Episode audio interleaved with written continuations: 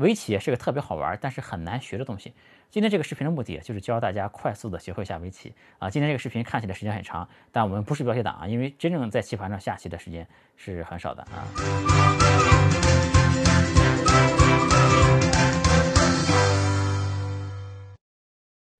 游戏的灵魂聊科技人文，我是李自然。今天和大家呃聊聊下围棋的啊，讲这个话题呢，我是完全有资格讲的啊，因为我之前有整整一年的时间是靠围棋吃饭的，嗯，当时我那一年天天就是游山玩水啊，开着车，对吧？收入呢就主要靠呃这个教别人下棋。我当时呢是出了两盘面向中高级围棋爱好者的 DVD，呃，当时卖五十美金一盘。是做的英文版的，卖到了七十多个国家啊，还有一个小国的总统府都买了我的 DVD，我不知道他们要干什么。呃，而且一个时间呢，我还给人这个点评棋谱，哎，是十九块九美金点评一次。就当时呢，在欧美其实有很多的。业余围棋高手啊，都是看过我做的教程，以及呃我给他们点评过棋谱的啊。我的水平大概是业余五段左右的水平，但我没打过那个段位赛，呃，但是我在网上下棋的段位，以及和几个业务的朋友下呢，就是互有胜负吧。所以我觉得我差不多也是业务的水平。嗯，我有段时间就是，其实我一直这个入睡都有点困难啊。我有前后有几年的时间，就是一直是看着围棋书、看着围棋视频当一个催眠工具来用，因为你看它的时候，你脑子在想嘛，就很容易能睡着。所以说。我因为看的书看的这个棋局很多嘛，这个就是意识是很好的啊。我的意识是超过五段水平的，但我的基本功呢就差一些，我基本功可能也就三段水平，对吧？所以平均下来是五段水平啊。这样呢，其实我也是比较适合这个讲围棋的啊，所以也试着这个讲围棋，哎，这个为生了一年啊。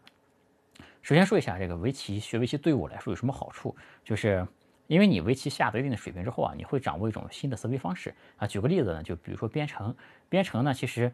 除了是一个工作技能之外，它还是一种重要的思维方式。哎，因为你看这个很多会编程的人，这往往这个逻辑都比较好。哎，往往他考虑问题呢也比较全面，他会考虑到很多异常的情况，对吧？并为之哎准备好一些解决方案。这围棋呢也一样，就如果说编程能提高逻辑能力和这个思维缜密能力的话，那围棋呢能提高这个大局观，提高一些这个权衡取舍哎这种平衡的能力。这些能力呢，就其实如果你不去学编程，哎，不去学围棋，反而会。很难获得这些思维方式啊！围棋里面有很多优秀的思想，比如说，哎，脱先，就是对方就是他走了一步棋，你首先呢不是想怎么去应对，而是想，哎，能不能不应对，我能不能不理他，对吧？这些思想其实还是蛮有用的。还有一些思想就更加的高深，哎，这个有很多很微妙的思想，比如说剑和，哎，比如说手割，这个呢其实没有到一定的水平都很难解释清楚。嗯，比如说手割吧，是一种特有的分析方法。嗯，我想怎么能举个这个通俗的例子给大家说清楚这个事儿啊？就比如说这个，你有一个邻居叫小王，这个小王呢是个渣男，他呢就出去见别的女网友偷情去了，哎，然后今天呢他就回家之后就说，哎，我今天放学比较晚，然后呢他女朋友因为他放学比较晚嘛，就被骂了一顿，然后这个小王呢就觉得内心也有点愧疚。就带他女朋友呢出去吃了顿大餐，但在吃饭的时候呢，他女朋友一个劲儿的玩手机啊、追剧啊什么的，这个是让小王呢非常不爽。那小王之后呢，这个回家之后呢，心情也非常糟糕，就去打开呃某站看这个嗯小姐姐跳宅舞的视频去了。这小王呢，这个女朋友呢，一看啊，除了老娘你还敢看别人，对吧？于是呢，就要和小王要分手啊。最后这两个人就分手了，就问这一通操作，这个小王到底是亏了还是赚了？哎，你可能觉得这咋分析，对吧？但其实可以啊，如果我们用首歌的方法就可以分析。比如说，我们把这个事件拆分开，无非就这么几个事儿，哎，偷情、挨骂、吃大餐、追剧、看小姐姐、分手，对吧？就这么六个事儿。然后呢，我们就开始首歌了。比如说，小王因为偷情，他女朋友和他分手了。这个结果呢，肯定是公平合理、天经地义，对吧？这肯定是这样的。然后呢，他女朋友追剧，小王看小姐姐，这个事儿呢，这个这两个人就算打平了，因为哎各自干各自喜欢的事儿，而且呢，这个看对方可能也不太爽，对吧？就算打平了，剩下的两个事儿呢，就是小王请女朋友吃了顿大餐，而且还挨了顿骂。这样一想呢，这一波操作明显就亏了，对吧？哎，这个当然这个举的例子不是很恰当啊，但也只能这个说这么一个大概的意思啊，就是。表示在围棋里面其实是有很多有趣的思维方式的，哎，那我们呢就开始今天就开始摆棋盘下棋啊。我面前有一个棋盘，嗯，首先认识一下围棋的棋盘和棋子。围棋的棋盘是十九乘十九的，一共有三百六十一个交叉点。棋子呢就是黑子和白子了。围棋的棋盘和棋子又分为中式和日式。中式的棋盘以秋木为代表，棋子以云子为代表。中式棋子的特点是有一面是平的，所以把它放到棋盘上面就很稳。日式的棋盘呢，嗯，比中式的稍小一点。日式的棋子是双面凸的，我这就是一个日式的棋盘和棋子，所以你把它放在棋盘上面的时候呢，它会有一种微微晃动的美感。注意拿棋子是用这个食指啊和这个手势不太好啊，和这个中指啊这两个手指来拿的啊。如果是你这样下围棋，就显得比较专业；如果是这样往上摆呢，那就显得业余一点。介绍一下围棋的基本知识啊，当这个棋子放在棋盘上面的时候，它相邻的点呢叫做这个棋的气，这颗子就有四气。如果我们再下一颗黑子，注意这两个子要连着，这样斜着是不行的。只有当线连着的时候，它们的气呢就可以一起计算。现在黑棋呢是有六气的，我们往上下白子，因为这一气被白子占据掉了，现在黑棋还有五气。那现在呢黑棋还有四气，那这样黑棋的气呢是越来越少的。当你下了一颗子之后，对方的子只剩一气了，这一步呢就叫做打吃，和象棋的将军有点像，因为下一步呢你就可以吃棋了。当白棋再走到这里的时候。黑棋一气都没有了，这时候呢就可以把黑棋从棋盘上面拿掉了，把棋子从棋盘上面拿掉，这个呢叫做提子。注意，其实围棋中啊，想吃子是很难的，因为你现在如果打吃的话，黑棋现在还有一气，但往外一跑呢就有三气了。你如果再追，他就算这样跑，他就有四气了啊，所以你越追他的气是越来越多的。所以围棋不管是吃子还是围地。都要先创造合适的条件，你直接就这么打吃上去啊？希望对方没看见就把它提掉，这个呢是肯定不行的。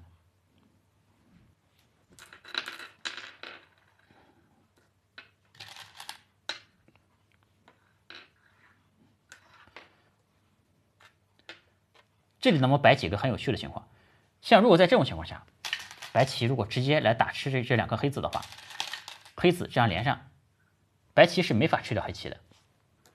但这时候呢，白棋可以先往这里下，黑棋可以吃掉这颗白子。但现在呢，注意这三颗黑子只有一气了。白棋如果往这里下，围棋的规则呢是，当你下一颗子之后，先看对方有没有气，如果对方没有气，就可以把它提掉了。那这样呢，白棋就可以把黑棋吃掉了。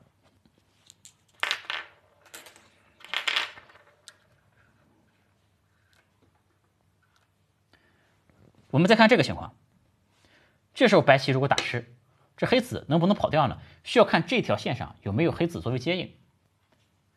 比如这里如果有一颗黑子的话，白棋就吃不掉黑棋的，黑棋可以跑。白棋如果打吃，黑棋再跑，白棋再打吃，黑棋再跑，那这时候你就可以看到这黑棋啊就连在一起了，白棋就吃不了黑棋了。那如果没有这个黑棋呢？白棋就可以继续打吃，黑棋这样跑呢，总有撞墙的那一天嘛。那白棋就算这样打，对吧？这黑棋也会无路可逃了。那下一步呢，白棋就可以把黑棋全部吃掉了。吃子呢，还有一些技巧啊，比如说这个这样。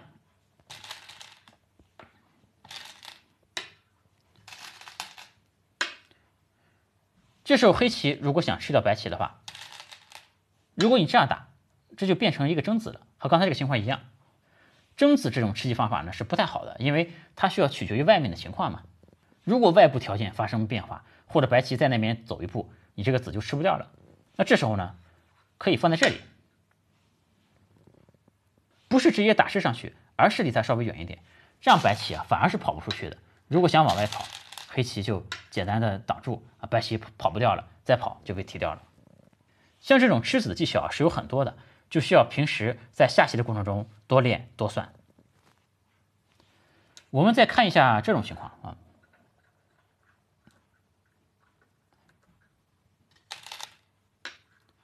黑棋呢有很多气，中间呢有一个空格，这个形状啊叫做眼。这时候白棋。如果下在旁边去紧黑棋的气的话，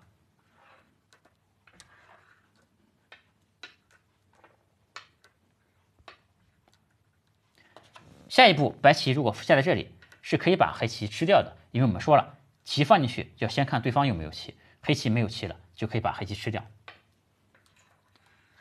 但如果是这种情况呢？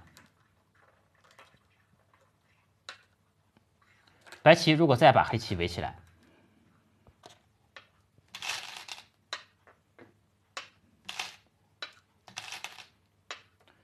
注意，这个时候的白棋啊，是不能往这个空格里面下的，因为你下在这里，黑棋这里还有一棋，白棋不能吃掉黑棋，但白棋自己呢是没有棋的，所以这时候白棋不能往这里下。同样的道理呢，也不能往这里下。所以这块黑棋啊，永远都不会死。也就是说，这块黑棋呢是一块活棋啊，活棋也是一个术语。我们可以看出一个规律：如果一块棋有两个眼，那么它就是活棋，对方就永远不可能杀掉它。但是要注意，构成眼的条件是所有的棋子都要连在一起。比如，如果我们把这颗黑子换成一个白子的话，那这明显就不可以，这样黑棋是活不了的。哦，我们摆的简单一点，比如把这里换成白棋，那下一步呢，白棋走在这里就可以吃掉这三个了。同样，把这里换成白棋，那当然更不行，那下一步就可以提这个子了。所以注意，当构成一个眼的棋子都连在一起，这个眼呢它是真眼，那否则就是假眼，假眼是活不了棋的。判断真眼还是假眼，不但要看自己的棋，还要看对方的棋。比如我们刚才说，这颗黑子如果拿掉。白棋走在这里，黑棋就变成假眼了。但，但如果这里也没有白棋呢？这个黑棋看起来像假眼，但其实还是真眼，因为白棋是不能往这里下的。因为白棋如果往这里下，黑棋反而把白棋吃掉了。所以只要没有这颗白子，这样的黑棋仍然是两颗真眼。我们再看这个情况，这个时候黑子如果下在这里，就有两个眼，这个黑棋就变成活棋。反之呢，如果白棋下在这里，黑棋就死了。如果黑棋走，啊，白棋往这里走，就直接把黑棋都提干净了。如果黑棋不走，我们来验证一下，如果白棋走在这里的话，下一步就可以把黑棋全部提掉。如果黑子提掉白子，那白子呢再往里面送一个，下一步又可以把黑棋都提掉，黑棋再吃也是没有用的。所以呢，如果是这种情况，黑棋要抓紧走到这个位置。那我们再扩大一点，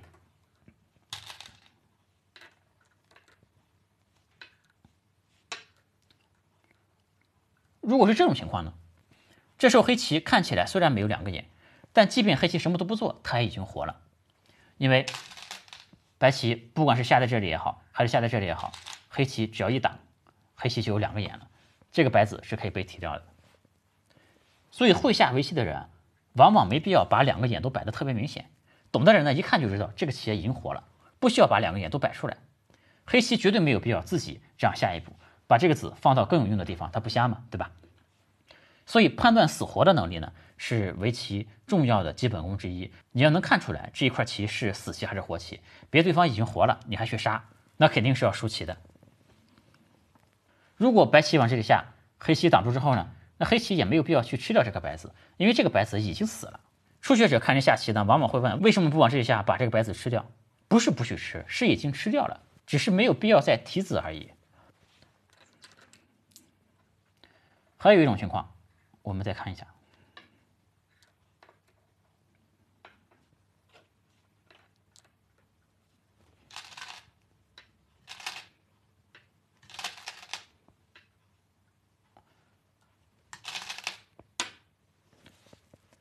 这种情况叫做双活，因为白棋是没法走的。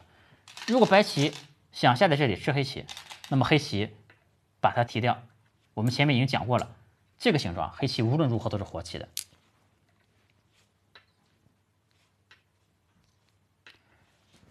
白棋如果不走，黑棋也不能走，因为黑棋如果这样去把白棋三个吃掉的话，那我们前面已经讲过了，白棋只要往这里一下。黑棋没有两个眼，黑棋就死了。所以呢，这是一种比较特殊的情况，就是没有两只眼也可以活，但是它也没有超出我们刚才所讲的原理。还有一种情况，这样，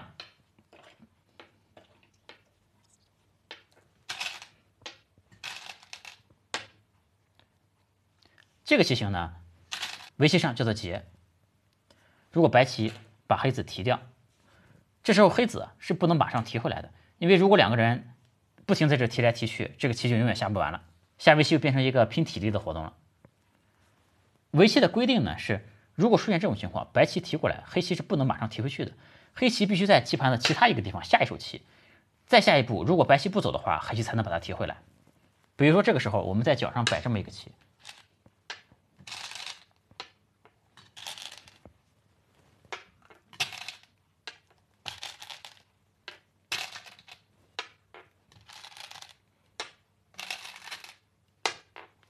当黑棋打吃的时候，白棋做一个劫，因为白棋如果粘住，里面是做不了两个眼的。这时候白棋做一个劫，黑棋可以首先提这个劫，但这时候呢，白子不能马上提回来。这时候白棋怎么下呢？比如目前棋盘上就是这样情况的话，白棋可以往这里下。黑棋如果不理，这么一大片黑棋都要死，所以黑棋呢只能提掉这四颗白棋。这时候呢，白棋再提回来。黑棋如果下在一个什么地方，比如说下在这里，白棋可以不理它。那下一步呢，白棋就可以吃掉这个黑子了，这样白棋的角呢就活了。但白棋也付出了代价，就是本来这里的三颗白子已经死了。所以呢，像这种时候，这个劫争虽然只是发生在这个棋盘的局部，但是可能会影响到全局的。刚才是有个双活的情况，如果是这种情况下再打劫，黑棋提过来，那这时候呢，白棋的情况就更加的舒服，白棋可以下在这里。因为这个子呢，虽然白棋下一个黑棋不会死，但黑棋还是要跟着下的。如果黑棋不跟着下，白棋再这样一下，黑棋就死了。所以这时候呢，黑棋必须要往这里下。那这块黑棋反正本来就是活的嘛，白棋往里下一个，它本身也没什么损失。那这时候呢，白棋就可以再提回来。如果打劫的时候，白棋找不到这种在棋盘上黑棋必须跟着下的棋，那么白棋不管在什么地方下一个，黑棋下一步棋往这里吃啊，白棋整个角上就都死了。所以这个劫呢，对于双方来讲都是非常重要的。这个劫其实非常非常的大。我们可以看到，在刚才这种情况下，黑棋虽然是活棋，但是呢，白棋在打劫的时候仍然可以利用这个活棋嘛。所以在围棋里面。有些活棋你也可以继续再欺负它，有些死棋呢虽然死了，但也可以继续利用。我们前面讲了吃子和死活，但围棋啊吃子只是手段啊，围地才是目的。最后大家比的是谁围的地大。比如同样是围四格的地方，大家可以看到我在角上呢，如果把这四格完全围住的话，需要五颗棋子；在边上呢需要八颗棋子；在中间呢需要棋子就更多。这个道理很简单，因为这个棋盘是有边界的嘛。在这个角上，你只需要围两条边就可以了。在边上呢，你就需要围三面；在中间呢，你需要四面都围才行。这样就可以看出一个道理啊，角上的地是最容易围的。所以围棋往往都是先占角，再占边，然后呢再占中间啊。中间围棋的术语叫中腹啊。这个围棋还有个俗语叫做“金角银边草肚皮”，就说角上的价值是最高的，其次是边上，再其次呢才是中间。怎样才能提高围地的效率呢？那当然就是要用尽量少的棋子围尽量大的地，比如说我们看这个棋形，竖着这四个子是完全可以拿掉的，即便我们拿掉这四个子，也不影响围地。比如白棋如果下在这里，黑棋就算挡住啊，还是可以围这四个地。当然这个挡是不好的，我们就算它挡住。如果白棋进来呢，黑棋下在这里，这白棋就被关进去了。白棋在这么小的空间内是不可能做两个眼的，所以这个白棋肯定会死。我们再看还能不能用棋子更少一点？中间这两个棋子拿掉可不可以？其实也是可以的。如果白棋往这里下，黑棋挡住就完事儿了。那如果白棋进来呢？黑棋还是把它关进去，这样白棋在里面也是出不来的。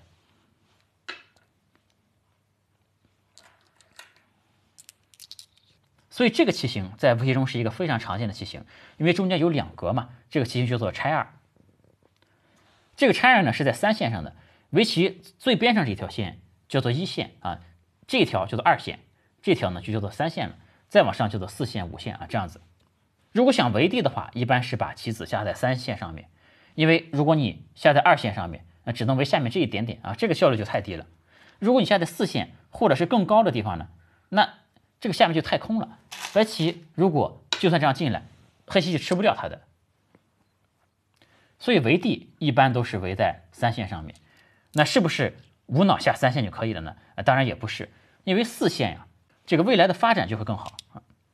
因为围棋在你围完角和边之后，最终还是会围中间的嘛。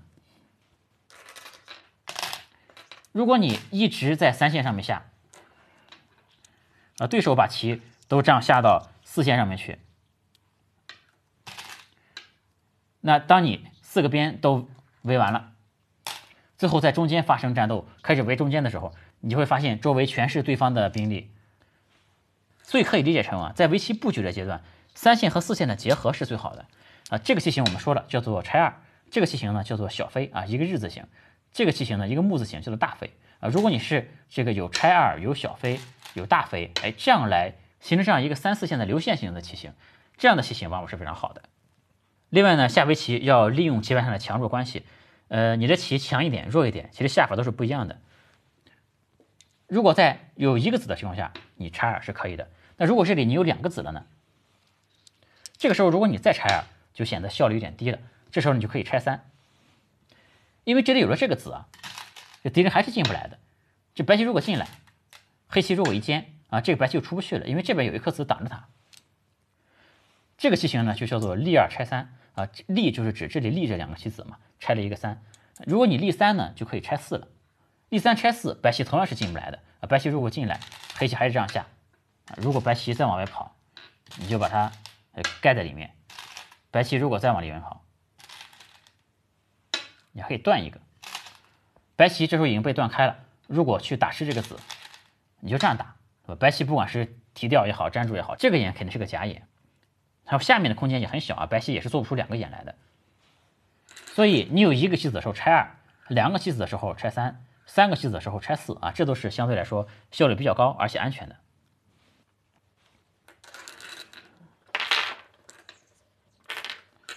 我们前面说过啊。开局要先往角上下，围棋黑棋先走，第一手棋呢一般是下在右上角的，这是一种礼节啊，因为对方坐在你对面嘛，你往这里下，他的第一手呢就可以下在他的这个右手边，离他比较近的位置，相当于我下在这个位置嘛。那这样来说呢，我下起来就比较这个顺手，就不需要伸手去够。当然这个我觉得没啥逻辑啊，因为四个角早晚都要下，我觉得距离总是一样的啊，但规矩就是这样，这是一个传统，第一手棋下在右上角。当然历史上呢也有为了挑衅的啊，这个年轻棋手挑衅年老棋手，这个一开始就下在人家这个离他最近的地方啊，这是一种挑衅的态度。然后下的位置呢，我们前面说了啊，三线四线都可以下，三线呢就是现实利益更好一点啊，四线呢就是未来利益更好一点啊。比如说，如果你下在这个点上，这个点是两个三线的交叉点嘛，叫做三三，下在这里就很容易获得这个角地啊，虽然这个角地比较小，但是你就很容易获得它。它的缺点呢就是很容易就被压低了。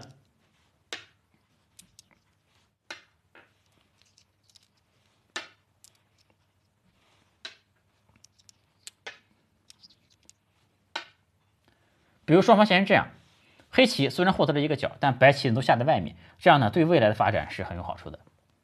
当然你也可以下在这个位置，这个位置呢是三线和四线的交叉点，这个叫做小目，这个位置相对来说更均衡一点。如果对方不下呢，你可以再往这里下一个，用小飞的形态来守一个角，这样这个角呢是非常肥的。这个棋形也叫做无忧角，它的意思就是说这个角基本上已经被你围住了，将来呢就没有什么忧虑了。当然，对于无忧角啊，也不是任何手段都没有啊。比如这样，或者是当周围的白棋特别强大的时候啊，无忧角其实也未必真的安全。但是在百分之九十的情况下，你如果下了一个无忧角，基本上呢这个角还是能守住的。当然，你也可以下在四四这个点啊，四四呢这个上面有一颗星嘛，有一个黑点啊，这所以这个位置呢就叫做星位，这也是开局非常流行下的一个位置。但我们前面也说了，四线呢就是未来的发展比较好。但角上呢就比较空虚啊，别人可以下在这里来分你的角，或者是呢就干脆直接下在这个三三的位置上。黑棋如果挡住，白棋的爬，黑棋长一个，白棋飞一个，这样黑棋在这里获得了不错的势力，将来呢对棋盘这边的影响是非常好的。但白棋呢毕竟获得了角地嘛，也没有什么不满意的。所以这些点啊，其实没有绝对的好坏，各有各的优缺点啊，就看你怎么去利用。还有一些点，比如说三五啊，比如说四五啊，这个都有人下，但下的呢就不是很多了。到五五呢，就基本上没有了。这个历史上也出现过，但这个位置呢实在太高了啊。如果比如说白棋就下三三啊，黑棋只是这样简单跳下来啊，白棋再这样跳一下的话，这个角呢是黑棋先占的角，但白棋围地的这个效率。是特别高的啊，这样我觉得黑棋是不能满意的。有几个需要特别注意的点啊，给大家说一下。比如这个形状啊，黑棋都在三线上面，白棋在四线上面。这时候呢，黑棋是围了一些实地啊，白棋对外的发展是很不错的。现在如果白棋能下在这里的话，那如果我们看棋盘右半边的话，这个白棋就把黑棋封在里面了。将来如果在棋盘这一侧发生任何的战斗，这里面的黑棋虽然是活棋，但已经帮不上任何的忙了。这时候的黑棋呢，如果能够在这边出来，那这个子呢就很关键啊！以后在这一带发生战斗的话，这颗子呢都能起到很好的接应的作用。那如果黑棋能下成这样呢，那当然就更好了，因为这颗子呢，它向中腹探出去了。以后在棋盘中间发生任何的战斗，黑棋因为有这颗子，都会变得比较有利，因为这颗子是和一块活棋连在一起的，中间的黑棋只要连上这颗子就活了。黑棋还可以利用这颗子毫无顾忌的攻击白棋，所以说出头是特别重要的。能够往边上出头可以，能够往中间出头的话就更好。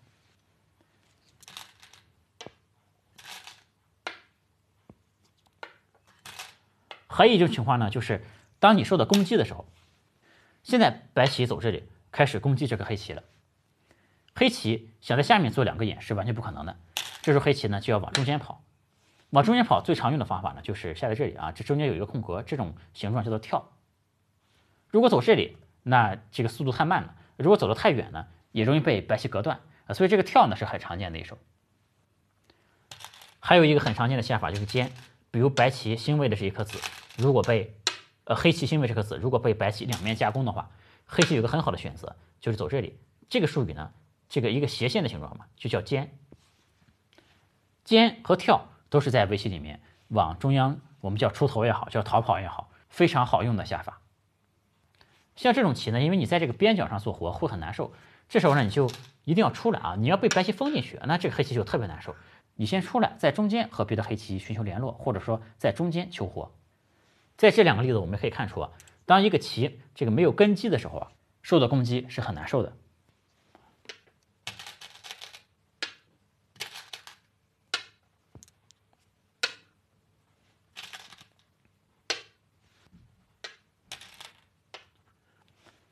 这里呢，就是我想强调的下一个概念，就是根据地非常的重要。比如说现在棋盘是这个情况，这个时候呢，黑棋有两个拆二可以选择，第一个拆在这里啊，第二个呢是拆在这里。这两个拆二哪一个更重要呢？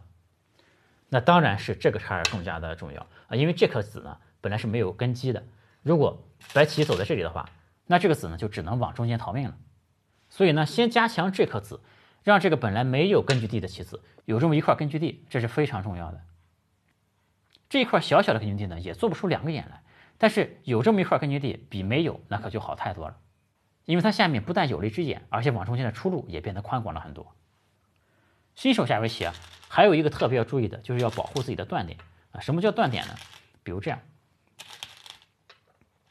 比如黑棋的几个棋子是这样的，而白棋呢是这样的。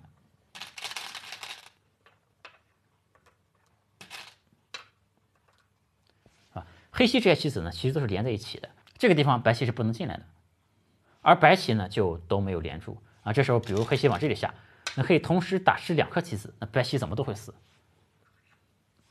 就算是没有这个双打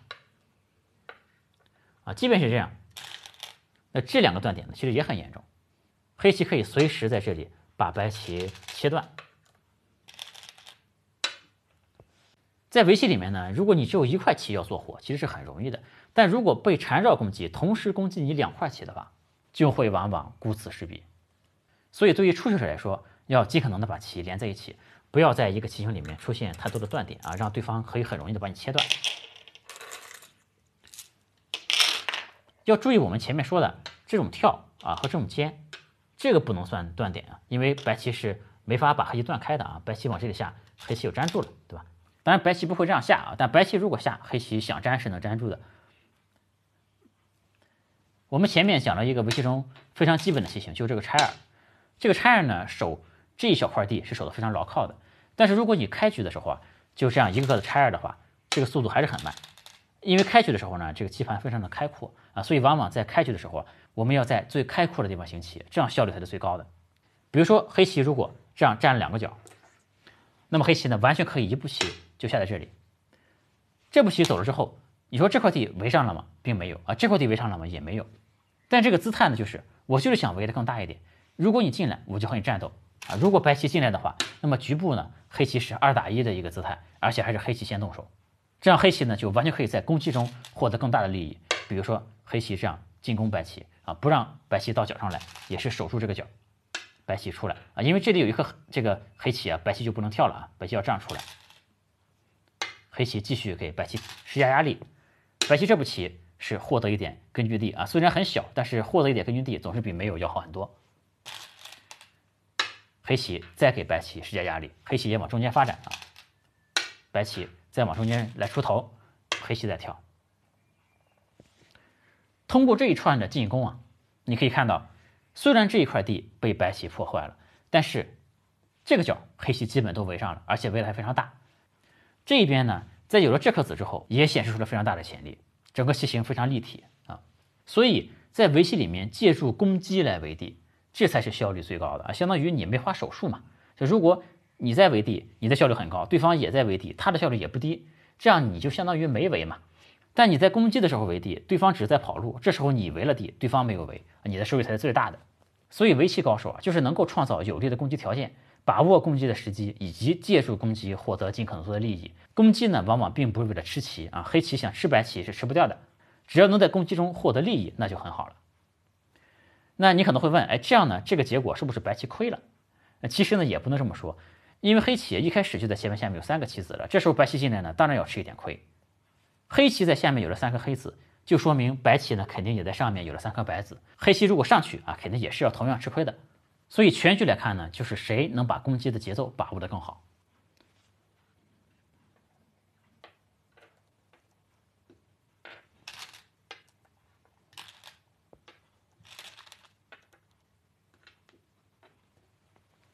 最后说一下啊，这个围棋啊，其实是个平衡的艺术，不可能呢只有你围地，对方不围的。初学者呢容易怕对方围地啊，只许自己围，不许对方围啊，这是不行的。在对方围地的时候，你只要让他围的小一点就可以了。比如说在这种情况下，白棋用五颗子就掏了一个角，黑棋在外面下了这么多子啊，就想围住这块地。如果你不让他围，你就这样进来，那十有八九要被吃掉的。那如果你下在这里呢，黑棋如果只是一路围这一点。围这一点，那这白棋轻松往外一跑，你让他围就好了，因为他花了这么多棋，只围了这么一点点，对吧？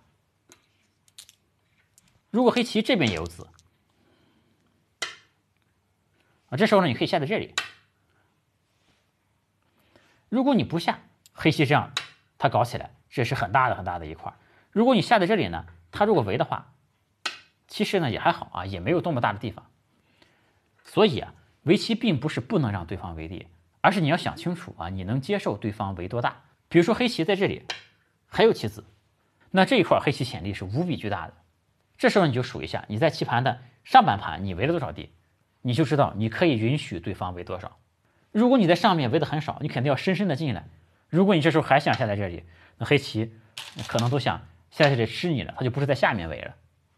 这个事情呢，就像生活啊，你进入的越深入啊，它就越刺激。如果你已经满足了，你就这样浅浅的来一下，下在外面就非常安全。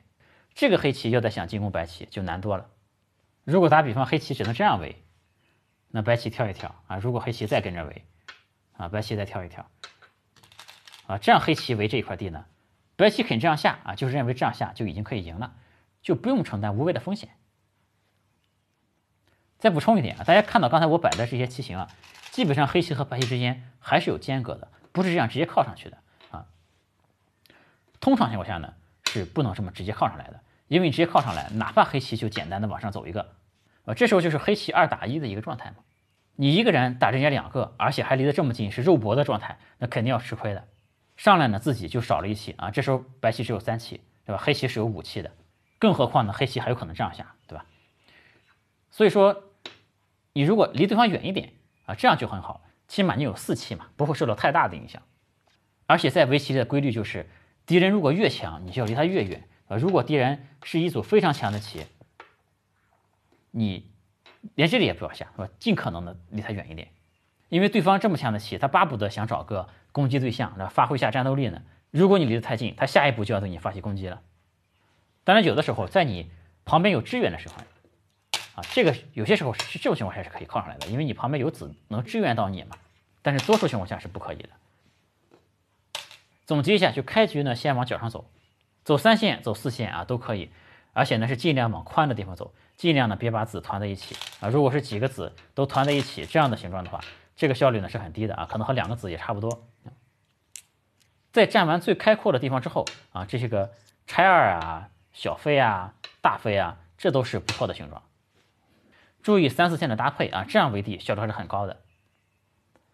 另外呢，就是要注意出头啊，出头的话呢，是可以用嗯跳啊，也可以可以用跳，也可以用尖。还有就是，如果敌人很强，就离他远一点。在攻击对手的时候呢，尽量借着攻击能够围地。如果你的局面比对面好，那你可以稍作退让，不给对方发力的机会。我现在换了一个小棋盘，这是一个九乘九的棋盘，很多儿童学围棋是用这个棋盘的。嗯，比如这盘棋现在下成了这个样子，如果你是黑棋的话，你会觉得没有地方可走了，因为这块都是你的空。如果你走在你自己的空里，肯定没有任何的意义。那这块对方的空呢？呃，这个你再进去也活不了，因为没有足够的空间能做两个眼。那这时候呢，你就可以弃权了。白棋同样也没有棋可下，白棋也弃权。当一盘棋两边都弃权的时候，就可以开始判定胜负了。判定胜负呢，也有两个规则啊，有中国规则，有日本规则。目前世界上除了中国，都是用的日本规则。因为日本早在很多年前就在世界上做了很多围棋的普及工作啊，所以现在除了中国之外，其他的地方啊，这围棋术语基本上也是用的日语。围棋的棋盘、棋子以及规则都是日本的规则。如果我们按照中国规则来判定胜负，那么首先我们要把棋盘上的死子拿掉，比如这个黑子已经死了，我们就把它拿掉。然后呢，再把棋盘都填满啊，看谁的子比较多。这里为了节省时间，我们就不填了。输子的时候为了方便，我们经常可以把这个地方搞得更规整一点。比如说这三个子如果往这边移一个，是吧？这三个子呢往这边也移一个，这样呢我们就可以数这一块呢都是黑棋的地方。黑棋这样呢就是四九三十六颗子。这个棋盘呢总共是九九八十一的，总共有八十一格。黑棋三十六个子还没占到一半，肯定就输了。在这个大棋盘上，一正式的比赛中，黑棋是要贴子的，就是我们数完黑棋的子数。要减去三又四分之三子，为什么要贴子呢？因为在围棋里面是黑棋先走的，先走的一方有优势嘛。为了补偿白棋啊，让黑棋先走这个优势，所以呢，黑棋把棋子点完之后要减去三又四分之三。为什么这个贴子是一个这样的分数？主要是为了避免平局。围棋还是有平局的，这个只是比较罕见，比如说三节循环的情况啊等等。如果不出现特殊情况啊，大家只是这样数子的话，肯定是能分出胜负的。日本的规则呢，不是数子，而是数空加上你提掉对方的棋子，这里呢就不细讲了啊。有兴趣呢可以到网上查一查，因为现在大家都是在网上下棋，在网上下棋嘛，双方都弃权之后，计算机就帮你数子了。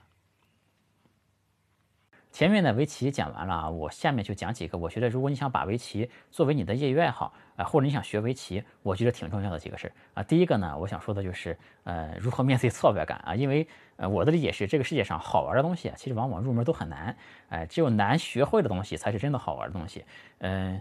那些无脑就能学会的东西呢，往往其实并不会特别好玩。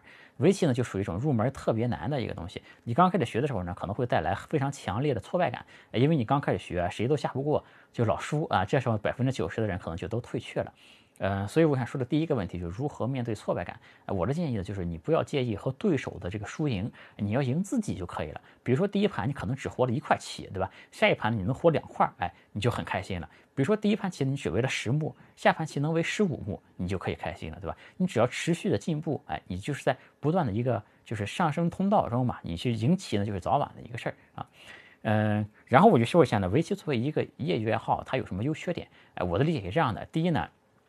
就是我觉得围棋优点，啊，先从优点开始说。第一呢，我觉得围棋真的是挺好玩的。呃，我玩过的东西，应该说是挺多的，但围棋呢，绝对是最好玩的之一啊，非常的好玩。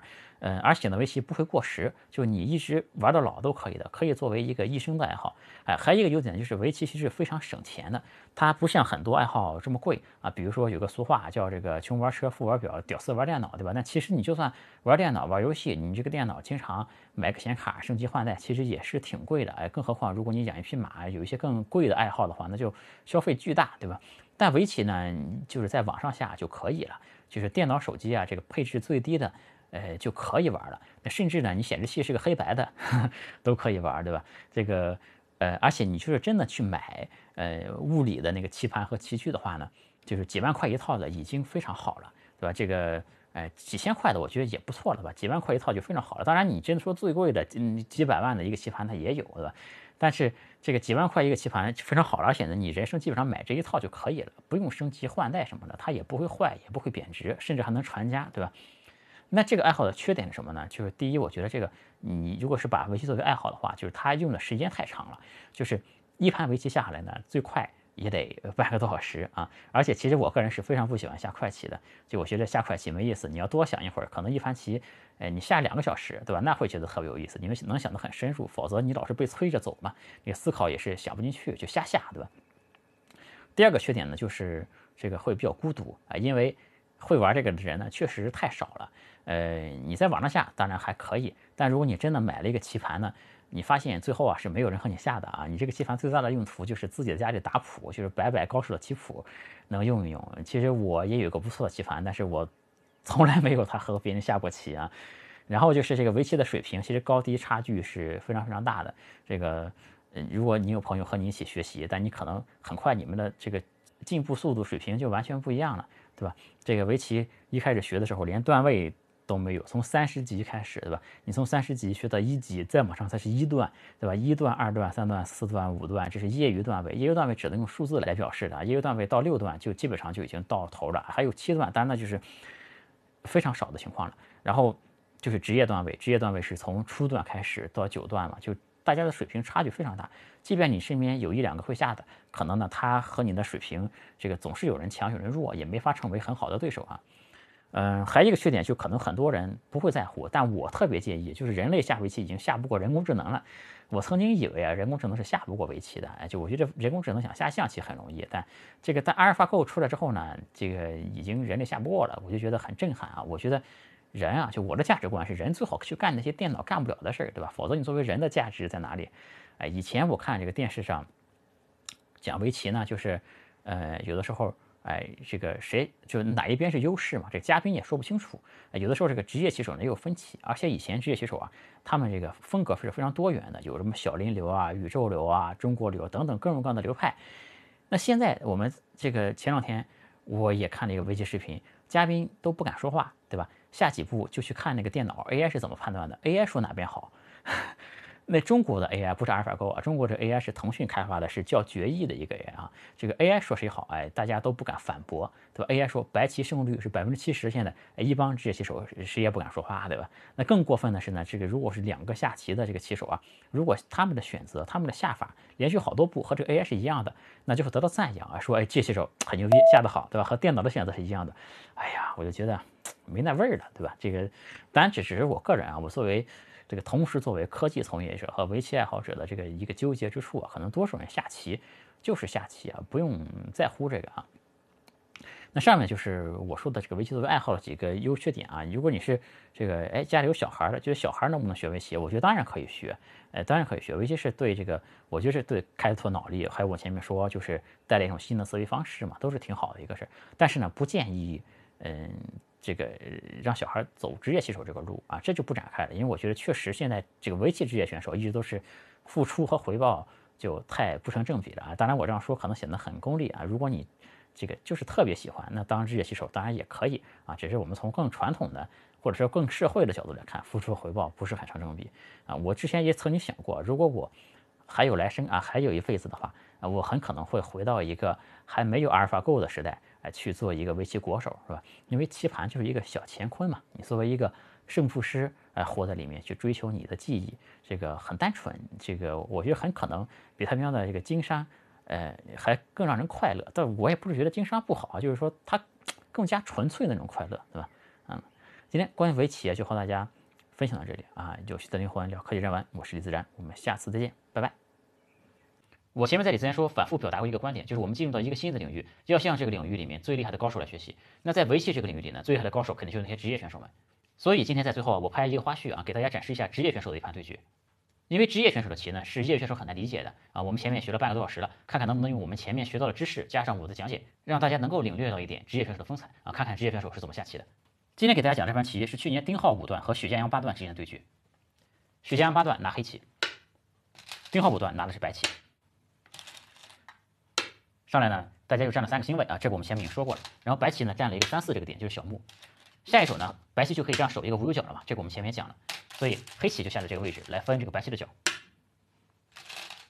白棋下了一步小尖往这边出头，黑棋呢下了一个大飞。这个大飞呢也是有关于根据地的一招。然后白棋来点三三。我们前面说过，这个星位因为它位置比较高，所以角上呢是有弱点的，所以白棋呢就可以走在这里来破坏黑棋的角地。但其实之前我学习的时候，开局阶段下三分的人是很少的，因为就很容易被对方压得很低嘛。但最近这些年呢，人工智能经常这么下啊，大家就跟着人工智能学，于是现在开局阶段下三分的人也越来越多了。黑棋挡住，白棋就在三线往前爬，黑棋在长，白棋飞出来，这飞也是出头的一招，因为这里跳是不行的，因为黑棋一冲，白棋有两个断点。这时候呢，黑棋利用这个配合来分白棋这个角，这也是很常见的一手棋。白棋小飞一个作为防守。按照以前的下法，黑棋下这个小飞是很多的啊，但这些年也是受人工智能的影响，现在黑棋下这一步的非常多。我前面其实很多年没下围棋了，对现在人工智能这些招法，其实理也是不够深的。白棋扳住来守这个角，黑棋连扳，白棋虎一个，黑棋再防守一招啊，防止直接打吃，而且这一步棋下呢，这个眼型就比较好。白棋长一个啊，这步棋呢也是向中间出头，也是给黑棋一些压迫。如果黑棋走在这里，黑棋这块棋就非常强，而且还有打吃等等手段，白棋不舒服。下一步棋呢，黑棋直接走在这里，这就是我说的开局的时候呢，尽量在开阔的地方行棋。这步棋进攻性其实非常强。那后面呢，黑棋可以走在这里啊，这样飞进去，这个白棋的角就被黑棋掏掉了。这个白棋呢也是没有根据地的，这白棋只能逃命了。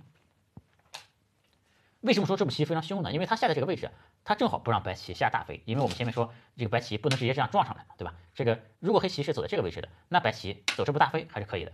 那如果黑棋走在这里呢，它就防止了黑棋走这个这个大飞，那白棋只能走小飞了。我们前面说过，这个从棋子的效率上来讲呢，是有利二拆三的嘛。如果是两个粒子的棋形，可以拆三个啊。这个小飞呢，其实和力也差不了特别多，所以这个棋形呢，白棋肯定是想大飞的。那黑棋走在这里，主要的目的就是不让白棋大飞了。我们前面说过，就下围棋，你可以让对方围地，对吧？但只要围小一点就可以，对吧？如果白棋肯这样围的话，那黑棋的目的就已经达到了。那既然白棋也是职业选手，那肯定不会顺着黑棋这样来走的。白棋就反击，白棋呢就先在右上角来下棋啊。这个先处理右上角呢，是想在右上角创了一些条件，然后再反过头来处理左上角啊。这是一种比较高级的战术。我们前面说这个棋子不能靠太近啊，但是在这个角上是特殊的，而且星位是比较特殊的，星位毕竟角上是比较空虚的啊。另外一个呢，其实这种碰啊也都是很常见的下法，但这种下法是需要更多的判断和技巧的啊。毕竟我们只是刚看了一个三十多分钟的入门视频嘛，所以说对于初学者来说呢，就是如果这种棋不会下，你下这种棋也是不错的，我觉得。黑棋往角上走一个，白棋再从三线上走，那这时候呢，黑棋。呃，如果这样粘住啊，保护住这个断点也是可以的。呃，实战中呢，黑棋是立下去了啊，这个棋呢就是对这个呃能围更多的空，而且呢对白棋的压力也更大。因为白棋如果再走，这里有颗黑子，白棋在下面是围不住空的，所以白棋呢就走在这里攻击这颗黑棋。那为什么不拆二呢？因为这个有这颗子在，拆二呢底下也围不住空啊，而且呢这两颗子现在不是特别重要了，现在最主要的目的是要给这颗黑子更多的压力。因为注意这个地方，这个大飞的棋形啊，相对这个小尖来说，它是要弱一些的。虽然它的步调更快一些啊，但围棋就是这样，你步调越快就越空虚。白棋在这一带呢是有先手的，如果白棋往这里走，它马上就能下去了。所以说，如果白棋这里有子的话，黑棋还是要再补强的。那所以呢，就可以认为白棋这里有一颗子。如果白棋这里有一颗子，那对这个黑棋这个进攻的压力就比较大了。那黑棋呢就简单拆一个一。啊，这拆一呢虽然很小，看起来好像效率不高，对吧？为什么要走这么一个拆一？但这也是第一，它关系到根据地啊。第二呢，就是这是双方的根据地，不光是这个黑棋的根据地。如果白棋也走一个，这个小飞虽然效率不是很高，但是它这时候它是一出一入的对比嘛，这样白棋有了根据地，黑棋没有；这样是黑棋有了根据地，但白棋的根据地呢就变得很弱。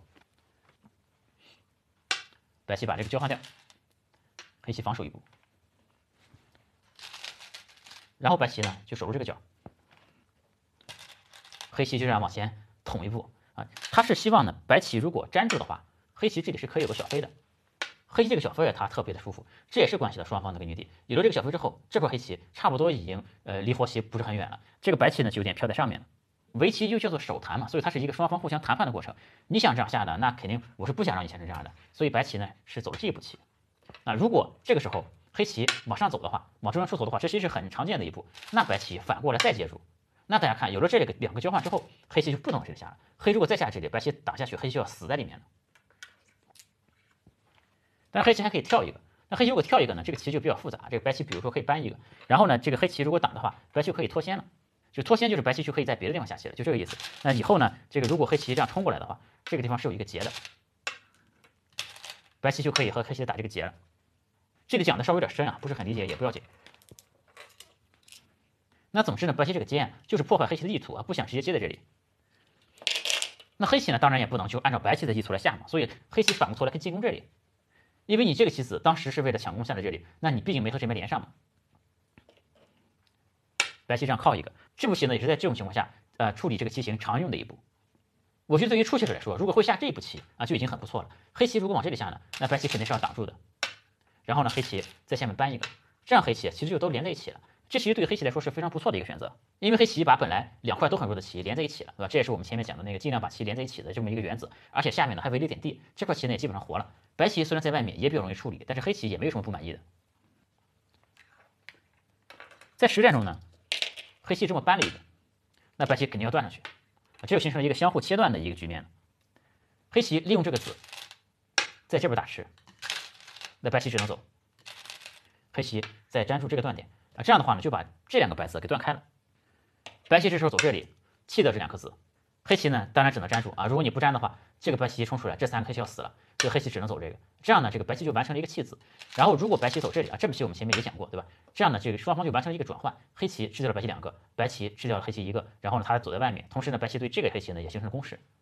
如果会走这步棋呢，我觉得对于初学者来说也是非常不错的。呃，但职业选手他们就是往往会追求更高的效率嘛。如果白棋走在这里的话，黑棋对于这种棋形的弱点是可以在这里刺的啊，因为你下一步就要这个把这个黑棋连出来了嘛。那白棋只能挡在这里，那黑棋可以再在这边刺，那那这个白棋又只能提。那这样的话呢，就是白棋花了很多手啊，就在这里摆了一颗眼，就相当于四处都被黑棋欺负嘛。这个结果呢，其实白棋就觉得不是特别满意，因为花了这么多棋啊，这个中间就围一只眼，然后这步棋对中间的影响呢又被这些旁边下的黑子有一些限制啊，所以这个白棋不是特别满意的。所以在这种情况下，白棋为了追求更高的效率，就飞在这里啊。这个棋呢，就比这个家呀要更有效率一点，因为围棋就是离得越远越有效率嘛。而且这个棋呢，离中腹就更近，这样这两个黑子如果出头啊，这个如果大家都往中间去走，这个赛跑的速度这也是白棋更快一些。黑棋呢，这时候选择搬啊。如果白棋想挡这个角，那黑棋就这样打吃上来了啊。白棋呢，实战是下在这里，黑棋虎上来，这样呢，这里就形成一个结。这个地方接肯定是不行的，对吧？接被白棋吃掉这个子，黑棋这个形状又没有眼，又没有根据地，效率也特别低，都集在一起，这肯定是不行的。所以黑棋肯定是在他下这个班的时候就想好打劫了。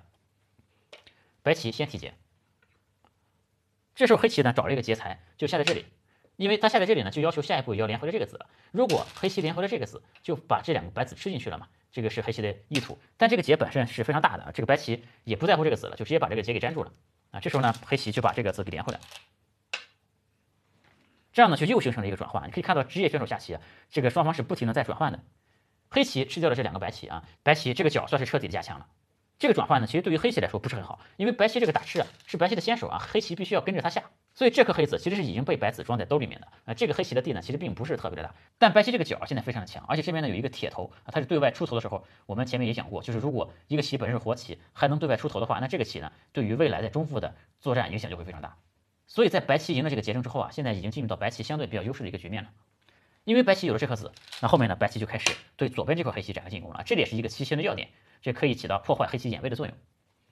那黑棋呢，只能在思路上这样一路压过来，白棋就在三路上走啊，这就很简单。现在大家可以看到，白棋借助这个出头啊，完成了一波对黑棋的攻击。这波攻击之后呢，白棋在这一带围了很多的地。我们前面说过啊，就是如果哎白棋走在三线，黑走在四线，那这个结果呢，其实也不能说白棋一定好，因为黑棋四线呢对未来的发展是有利的。但是注意，在这种情况下，白棋这边有一块很强的棋，这里有一个出头的棋子，黑棋在中间下了好几个啊，但他其实自己也还没有活，而且黑棋呢又靠着一块这么强的棋这么近啊，你指望这几个黑棋在中间能有多大发展空间，或者是围出什么空来，那也是非常不现实的。所以这一波呢，白棋借助这个棋子啊，完成一波对黑棋的攻击，又在这边捞取了不少实地，这就是把前面的优势啊转换成实实在在的利益了。然后呢，黑棋哎就在这里下了一个，就寄希望于把下面都围起来。因为一盘棋很长，我们时间有限，不可能把它们全部都摆完。当黑走到这里是第五十七手啊，现在就到了一个白棋具有小幅度优势的局面啊。白棋是怎么到这个局面的啊？前面也给大家做了讲解。如果我前面的讲解你差不多都听懂了，那其实非常的恭喜。经过我们今天半个多小时的学习啊，你已经能够呃开始可以领略职业选手的对局了。那么今天的花絮就到这里啊，我们下次再见，拜拜。